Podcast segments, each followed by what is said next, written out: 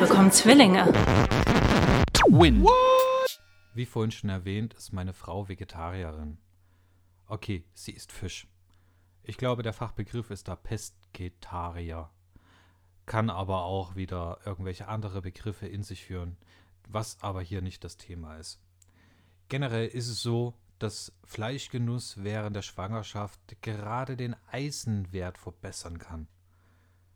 Wenn dies aber fehlt, egal ob man Vegetarier, Pesketarier, Veganer ist oder oder oder, sollte man immer in Absprache mit den Frauenärzten darüber reden, was ist für mich gut und was ist für das Kind gut. Bei uns war es so, dass meine Frau von Anfang an Eisentabletten zu sich nehmen sollte, aber ihr auch empfohlen wurde, ab und an auch mal Fleisch zu essen. Was für sie jetzt nicht unbedingt sehr einfach war. Als heimischer Küchenchef war es für mich natürlich auch nicht einfach, wenn ich überlegt habe, welches Rezept oder welche eigenen Kreationen versuche ich, damit sie den Fleischgenuss so angenehm wie möglich hat.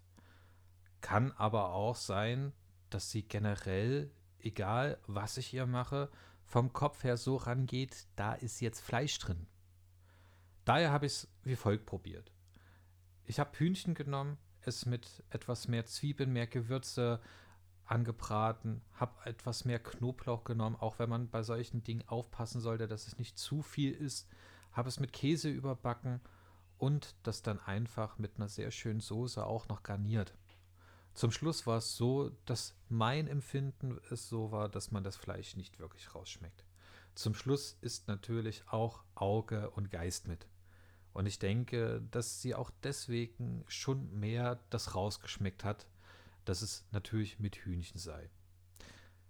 Witzigerweise war es zum Schluss nicht so, dass wir, wenn es Fleisch gab, immer diesen gleichen Weg gegangen sind, denn zum Schluss konnten wir uns darauf einigen, dass es einfach Döner gibt. Döner ist natürlich jetzt nicht das gesündeste, aber es ist zumindest Fleisch. Es ist zumindest etwas mehr Eisen. Durch Fisch und natürlich auch anderen Gemüse und Obst konnten wir den Haushalt ihres Eisenwertes recht hoch halten und auch alle anderen Dinge so weit umsetzen, dass es eine ausgewogene Ernährung war. Nicht immer einfach.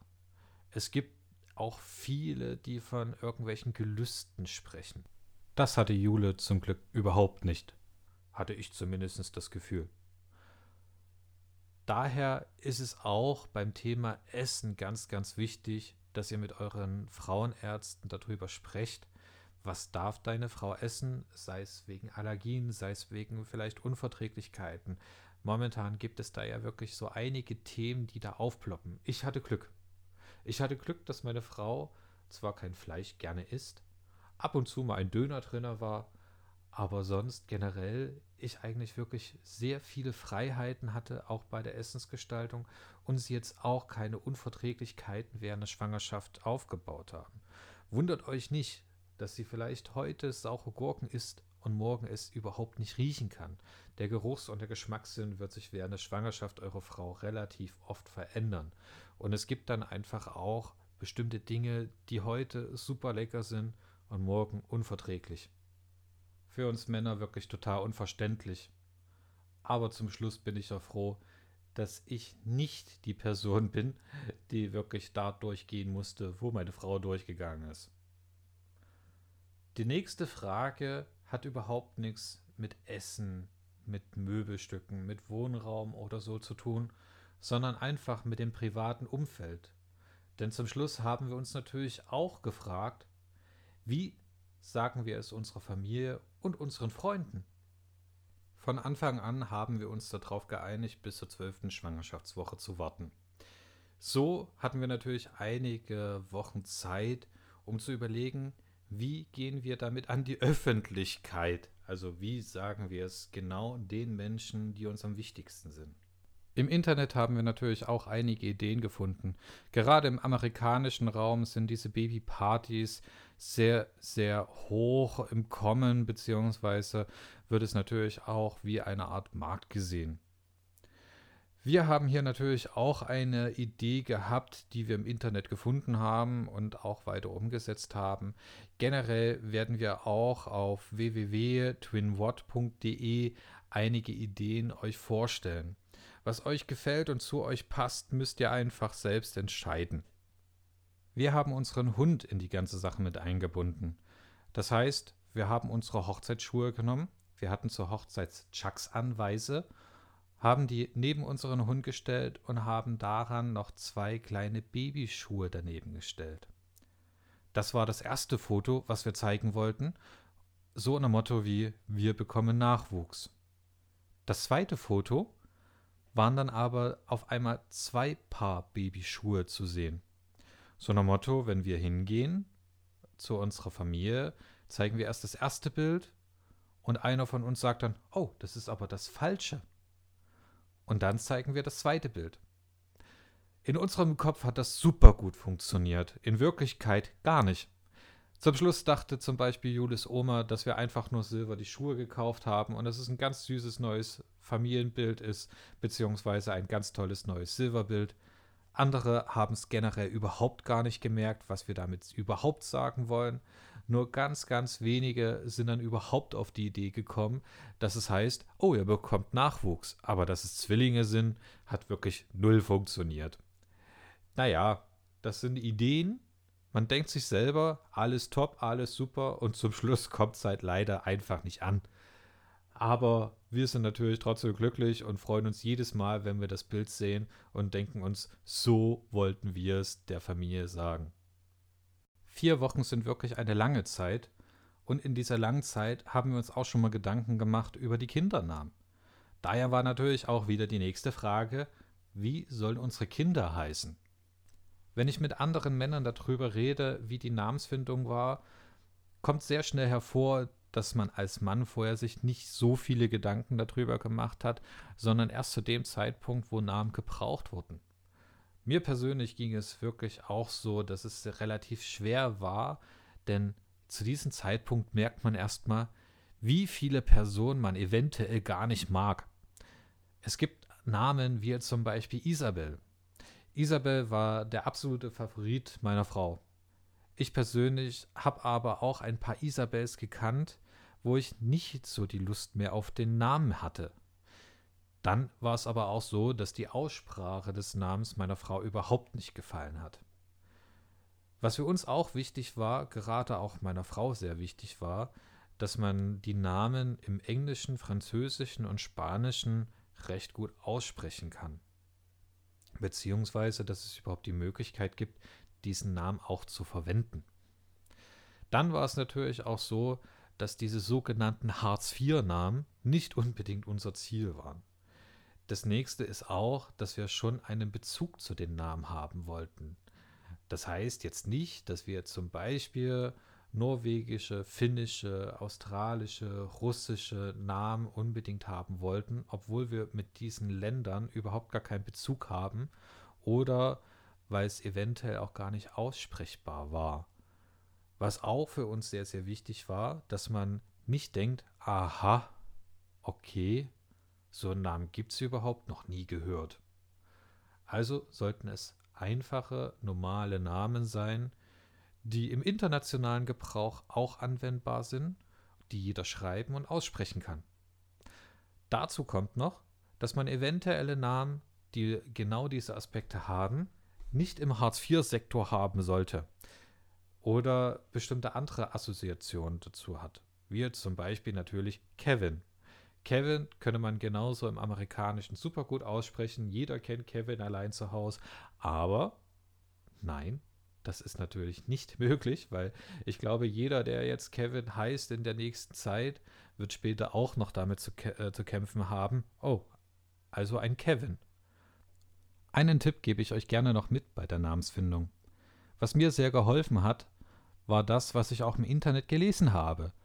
Geht einmal durch die Wohnung und ruft den Namen, den ihr für euch gefunden habt, einmal laut, also wütend aus, wie als würde man das Kind auch zu sich rufen, weil es einfach nicht reagiert.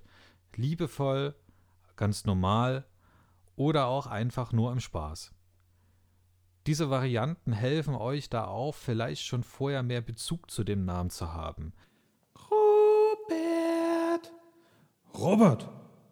Hey, Robert. Robert. Vielleicht wisst ihr jetzt, warum ich meinen Namen nicht mag. Was von Anfang an für uns auch wichtig war, dass wir den Namen vor der Geburt niemanden verraten. Daher war der sogenannte Arbeitsname von Anfang an für beide Tom und Jerry. Tom und Jerry aber auch, bevor wir überhaupt wussten, dass es Jungs waren. Das war sozusagen unsere Idee, dass wir Namen rausgeben, bevor wir wirklich die eigentlichen Namen rausgeben. Die nächste Frage, die ich mir da gestellt habe, war aber auch, mit welchen Nebenwirkungen der Schwangerschaft muss ich als Mann rechnen, mit der ich vielleicht jetzt nicht gerechnet habe. Dass einer Frau, die schwanger ist, vielleicht auch mal übel ist, dass bestimmte Gelüste kommen. Das sind alles Dinge, mit denen rechnet man vorher. Dass aber nicht wirklich jede Schwangere das genau durchmacht und es noch viele andere Nebenwirkungen geben kann, das war mir vorher so nicht genau bewusst, beziehungsweise habe ich mich damit auch nicht beschäftigt. Gerade in den ersten Wochen kann es sein, dass eure Frau wirklich richtig krasse Veränderungen mitmachen muss. Von Übelkeit, von Schmerzen, von äh, verschiedenen harten Strukturen, sei es die Brüste, sei es der Bauch, sei es, äh, sei es auch die Beine, kann auf euch zukommen, beziehungsweise auf eure Frau.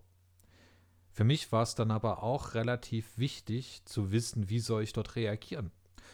Und zum Schluss ist da auch natürlich jede Frau unterschiedlich.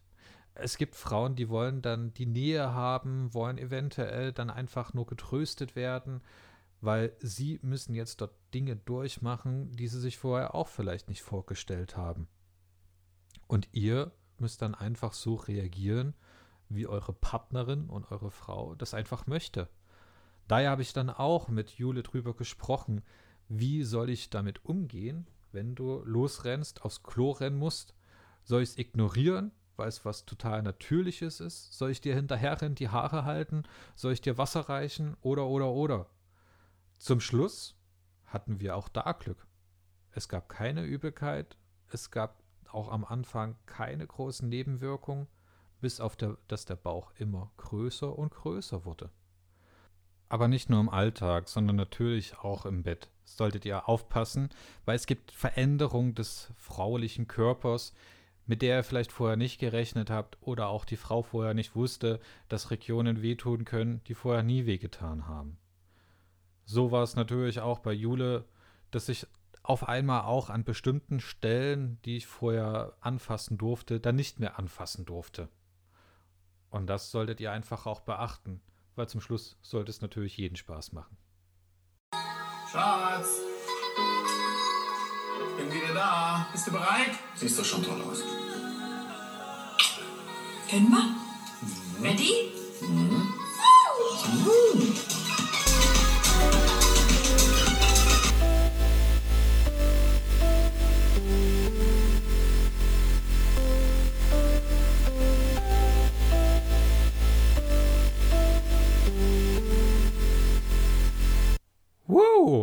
Jetzt kommen wir dann auch dann zur letzten Frage, die ich mit euch durchgehen möchte. Und die lautet, wo finde ich Austausch, beziehungsweise wo finde ich auch passende Erfahrungsberichte für mich? Wenn ihr das hier hört, hört ihr natürlich auch eine Erfahrung.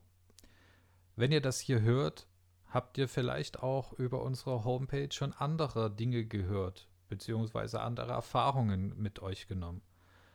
Ich persönlich hatte diese Erfahrung vorher nicht oder diese Möglichkeit nicht, weil wir das natürlich auf diesen Wege auch geschaffen haben. Meine Möglichkeit war aber, mit Kai darüber zu sprechen und auch mit Franzi, weil Jule diese über Mami-Kreisel gefunden hatte und wir mit ihnen auch, bevor die Jungs da waren, drüber sprechen konnten. Das war aber natürlich weit nach der zwölften Woche. Vorher habe ich mich auch nur im Internet belesen, habe mir Portale angeschaut wie Facebook, irgendwelche Gruppen gesucht, beziehungsweise auch bei YouTube oder andere Blogs mir durchgelesen. Mit sehr, sehr unterschiedlichen Inhalten, mit sehr, sehr unterschiedlichen Erfahrungen, aber auch da meistens aus der Mutterperspektive. Daher habe ich mehr von Risiken, von Nebenwirkungen der Schwangerschaft, von hormonellen Veränderungen, die die Frau durch hatte, lesen können, als das, was der Mann eventuell in diesem Moment gemacht hat. Was ich aber daraus auch lernen konnte, war, dass jede Frau wirklich was anderes wollte. Es war jetzt nicht unbedingt so, dass jede Frau gesagt hat, komm her, ich brauche jetzt deine Nähe. Es waren auch viele, die gesagt haben, zu diesem Zeitpunkt ging mir der Mann am meisten auf den Sack. Auch ein Grund, warum ich Jule gefragt habe, wie möchtest du, dass ich reagiere?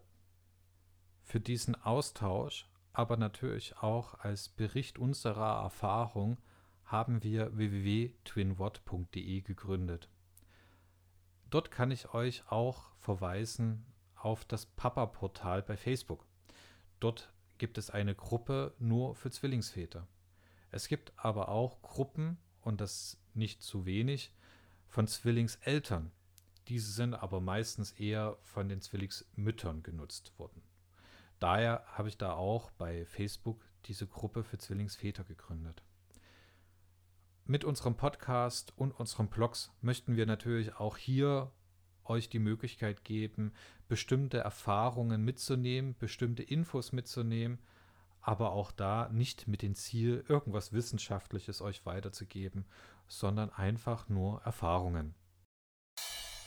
Die zwölfte Schwangerschaftswoche. Endlich sind die vier Wochen vorbei. Es waren wirklich die vier längsten Wochen unseres Lebens. Die Zeit im Wartezimmer war zwar auch wieder unerträglich, aber dann kamen die guten Nachrichten. Nach vier Wochen der Ungewissheit und viel Hoffnung wussten wir nun, es geht ihnen gut. Und die nächste gute Nachricht ist, es waren keine monochlorial Monoamniote, sondern monochloriale dimagnotische Zwillinge. Ganz kurz ausgesprochen Monodie. Das heißt zwar, sie haben eine Plazenta, aber diese Trennwand, die vorher äh, nicht zu erkennen war, war dann auf einmal zu erkennen.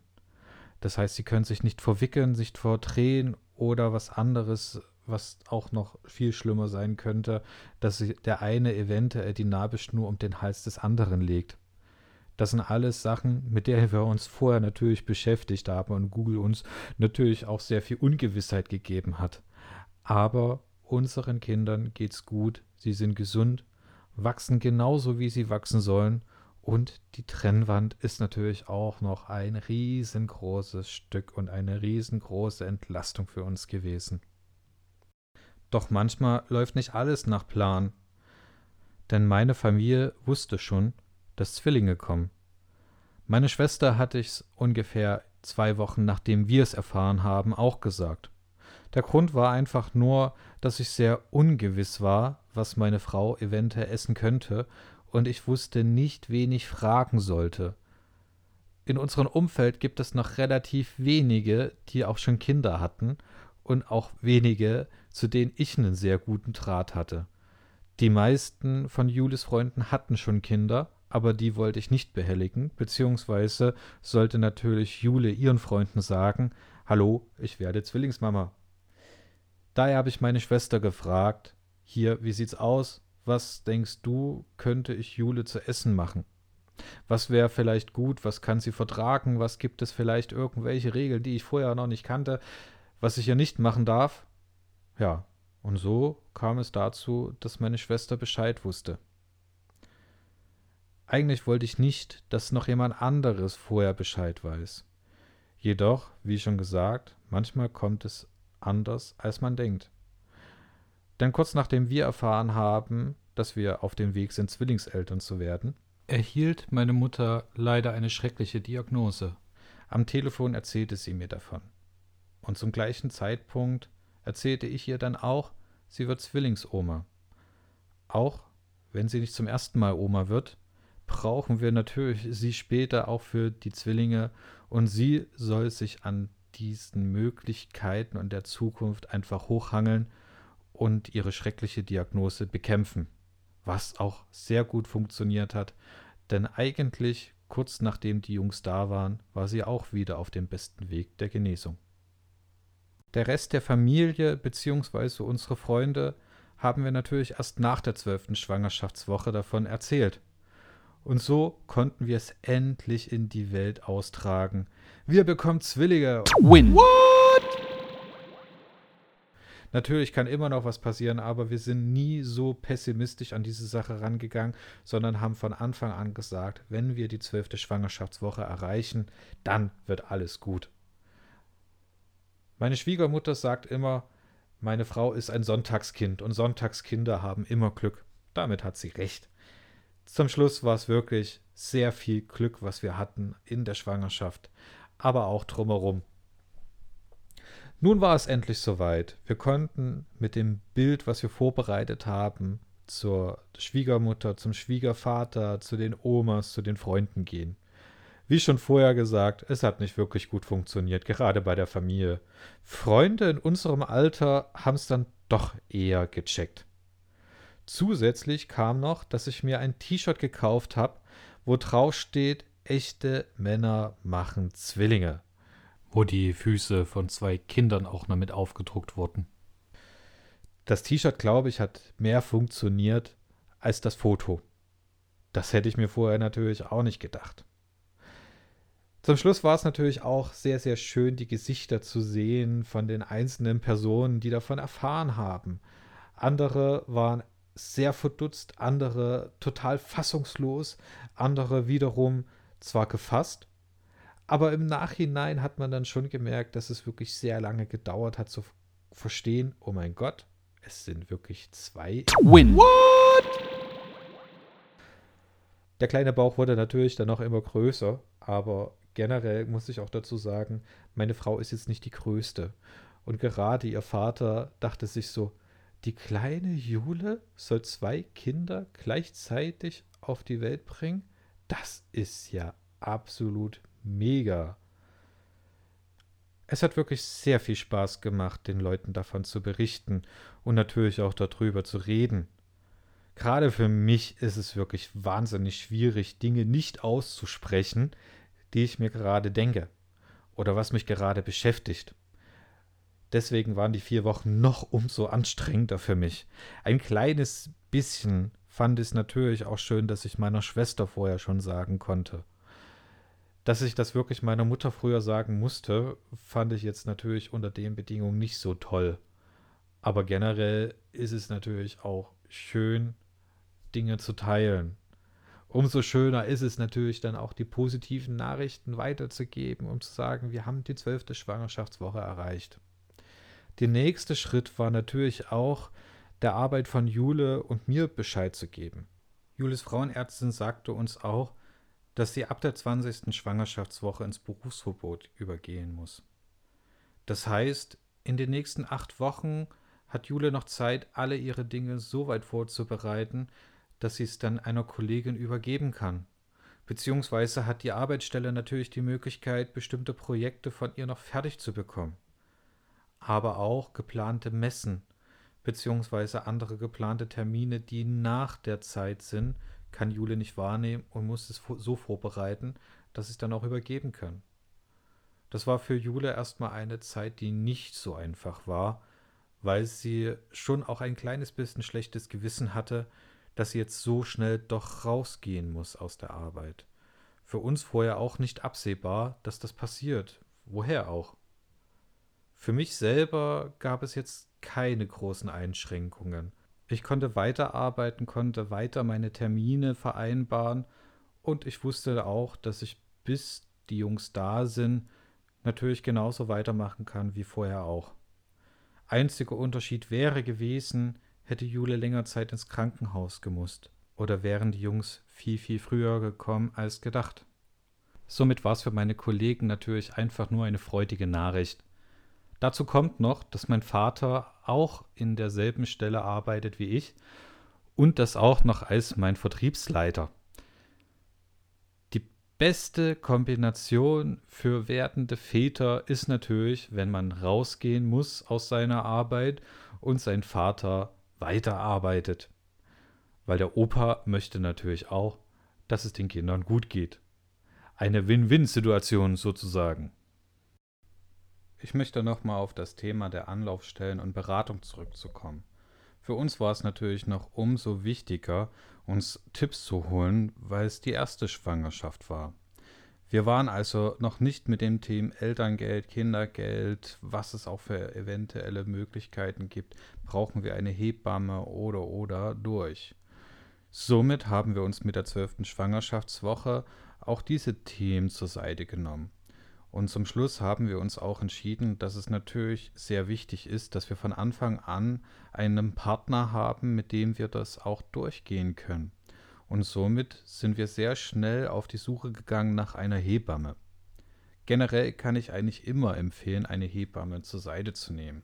Es gibt natürlich immer wieder pro Schwangerschaft oder generell in jeder Schwangerschaftssituation, wo man sicherlich nicht weiß, was passiert da gerade, außer man ist vielleicht Arzt oder selber Hebamme. Als zukünftiger Papa war es mir natürlich auch wichtig, bei allen Terminen dabei zu sein sei es bei der Hebamme, sei es bei der Frauenärztin, sei es aber auch bei den Beratungsstellen. Generell geht es ja nicht nur um die Themen, die die Mutter durchgehen muss, sondern natürlich auch, die wir als zukünftige Väter durchgehen. Daher konnte ich mir zum Glück freie Spitzen bei der Arbeit schaffen, um diese Termine auch mit wahrzunehmen. Welche Fragen bzw. welche Themen sind wir damals durchgegangen? Erstens natürlich die Erstausstattung.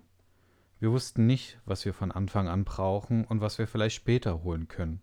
Die Schwangerschaftsvorbereitungskurse waren natürlich auch ein Thema. Generell wussten wir zwar, dass wir auch an einem teilhaben wollen, aber wussten nicht, wo holen wir uns da die Beratung, wo gibt es diese, ist es besser zu einer Hebamme zu gehen, ist es besser zu einer großen Beratungsstelle zu gehen. Somit kam natürlich auch das Thema der Hebamme. Wir wussten, dass wir eine Hebamme haben wollten, beziehungsweise eine brauchen, wussten aber nicht, wo rufen wir an und wo finden wir Informationen, dass natürlich auch die Hebammen gut sind.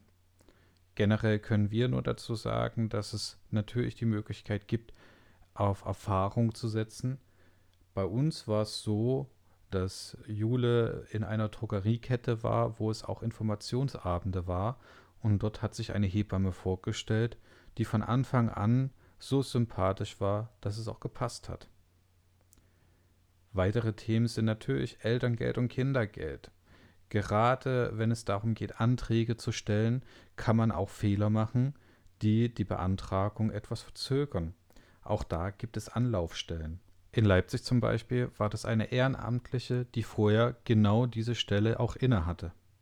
Dort erfuhren wir auch, welche Unterlagen brauchen wir nun wirklich. Ein riesengroßes Thema ist natürlich auch das Sorgerecht. Da wir verheiratet waren, auch schon zu diesem Zeitpunkt, war dies kein Thema für uns, weil wir generell ein geteiltes Sorgerecht haben.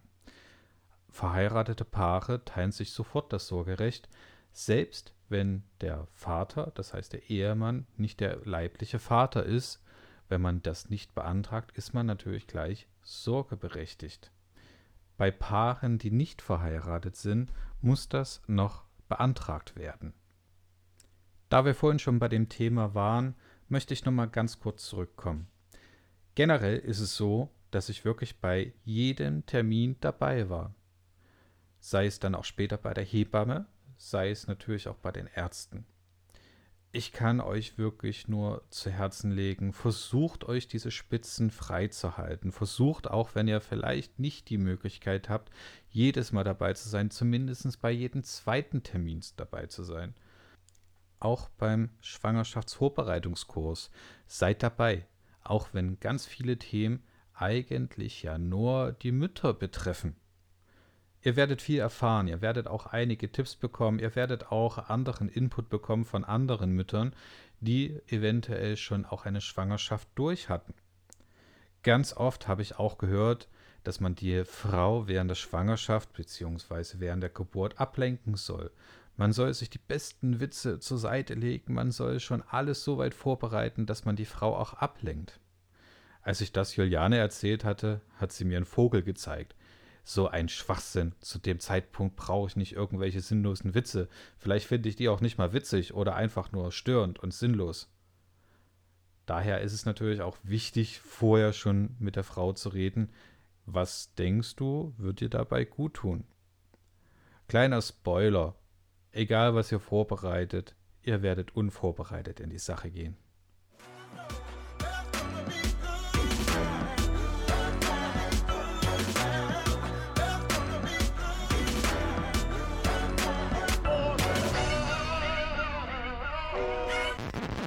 Win.